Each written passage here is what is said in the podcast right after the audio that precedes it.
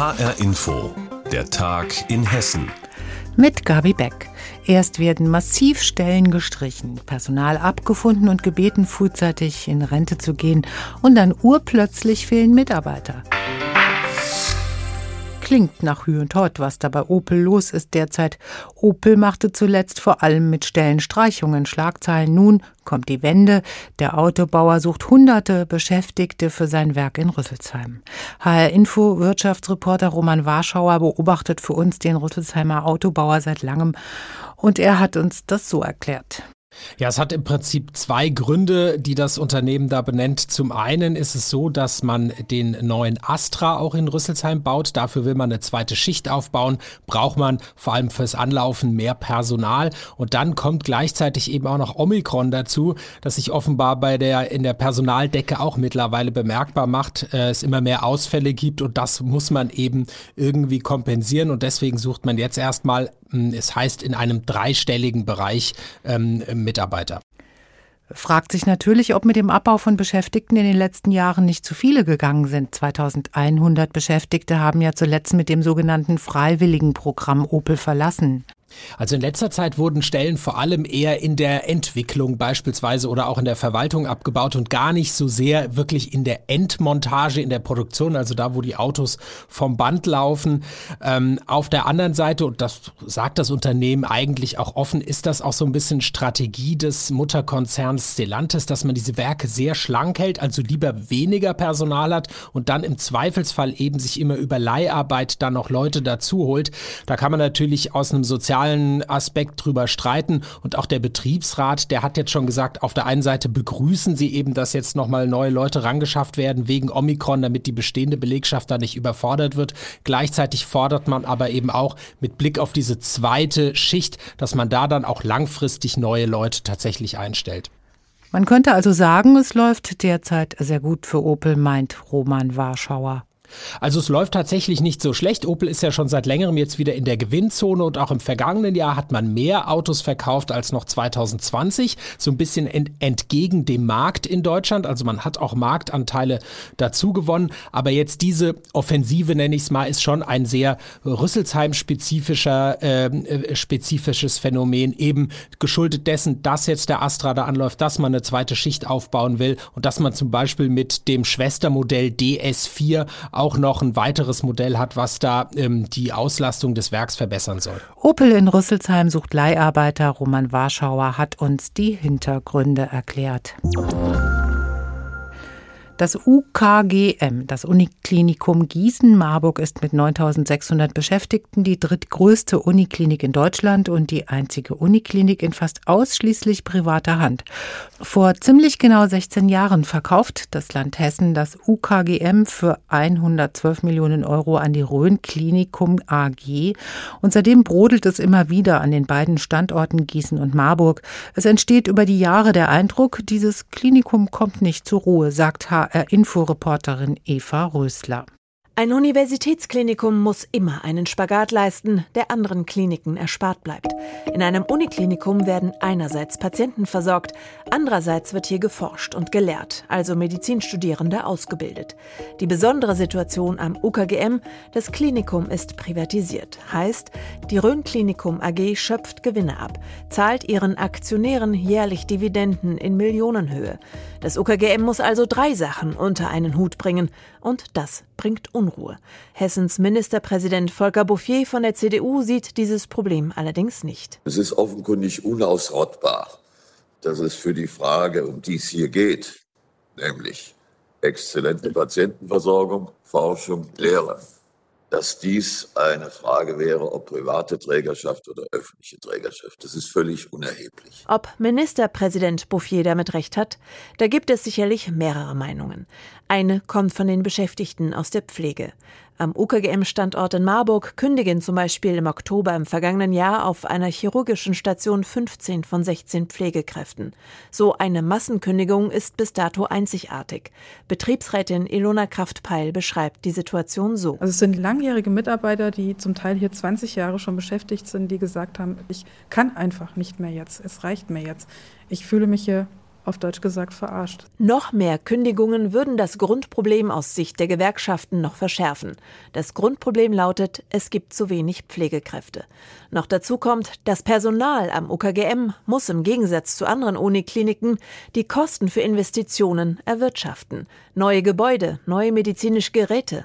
Denn das Geld für diese Investitionen kommt ja nicht mehr vom Staat, also vom Land Hessen, sondern vom Privatinvestor Rhön Klinikum AG. Aber nicht ich muss es jetzt mal klar sagen, als Geschenk, sondern als Kredit, den wir tilgen müssen und für den wir Zinsen zahlen. So bringt es Professor Dr. Werner Seeger auf den Punkt. Er ist der klinische Direktor am Standort in Gießen. Heißt also, das UKGM startet jedes Jahr mit 40 Millionen Euro Schulden, die es der Rhön Klinikum AG zurückzahlen muss. Dadurch hat das UKGM aber ein großes Problem. Das Geld fehlt am Ende für Investitionen in die Klinik. Deshalb muss jetzt das Land Hessen einspringen. Das Land zahlt in den kommenden zehn Jahren knapp eine halbe Milliarde Euro Investitionssumme an das UKGM. Im Gegenzug gibt es mehr Arbeitnehmersicherheiten. Von diesem fast schon historischen Schritt erhoffen sich alle eine Sache bestimmt gemeinsam, dass mehr Ruhe ins UKGM kommt. Die Uniklinik Gießen und Marburg in ständiger Unruhe. Eva Rösler hat berichtet. Heute war die UKGM auch Thema im Hessischen Landtag. Denn das Klinikum braucht Geld vom Land für Investitionen. Rund 450 Millionen Euro über zehn Jahre verteilt. Damit die Patienten weiter versorgt werden können. Andreas Meyer-Feist ist unser Landtagskorrespondent. Er hat die Debatte beobachtet. Wir haben ihn gefragt, die Landesmittel müssen natürlich vom Landtag freigegeben werden. Was soll mit den Mitteln eigentlich genau passieren? Zwei Drittel des Geldes gehen in die Gebäudesanierung und ein Drittel in neue medizinische Großgeräte. Hier gibt es einen Investitionsstau, der zum Teil seit Jahren anhält. Es gehe um Planbarkeit und Sicherheit für das Klinikum, das sagt Wissenschaftsministerin Dorn.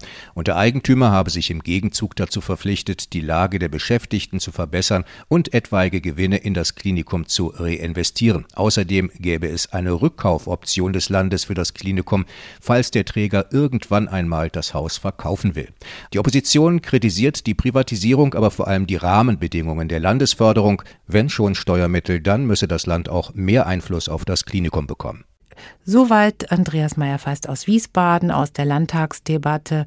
Das UKGM, das Uniklinikum Gießen-Marburg, möchte Geld vom Land haben.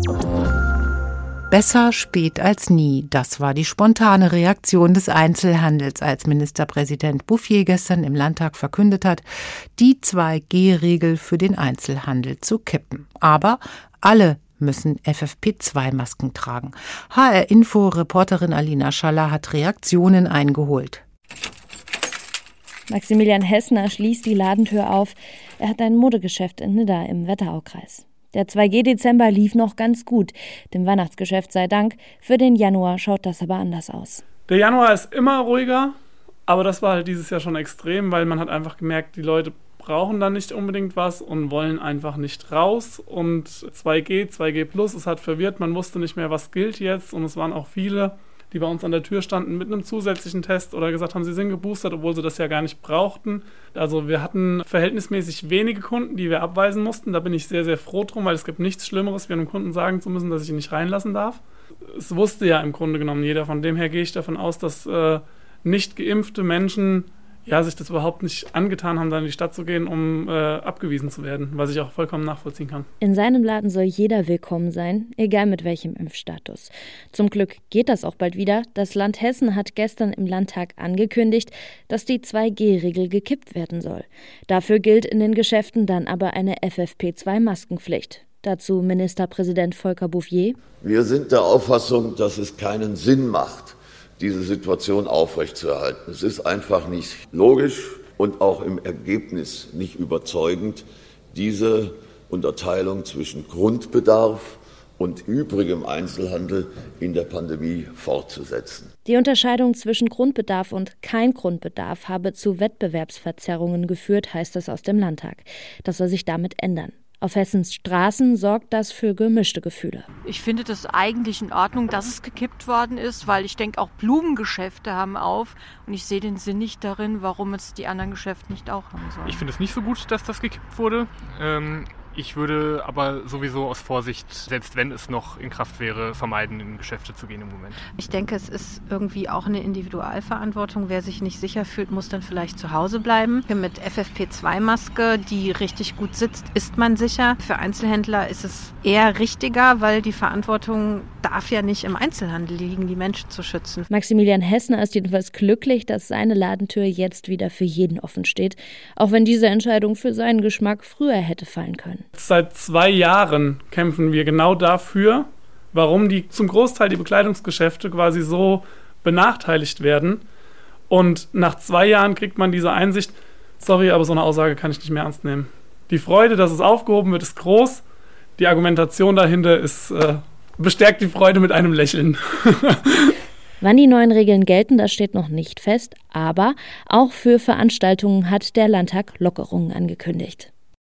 2G ab nächster Woche im Einzelhandel. Alina Schaller hat berichtet.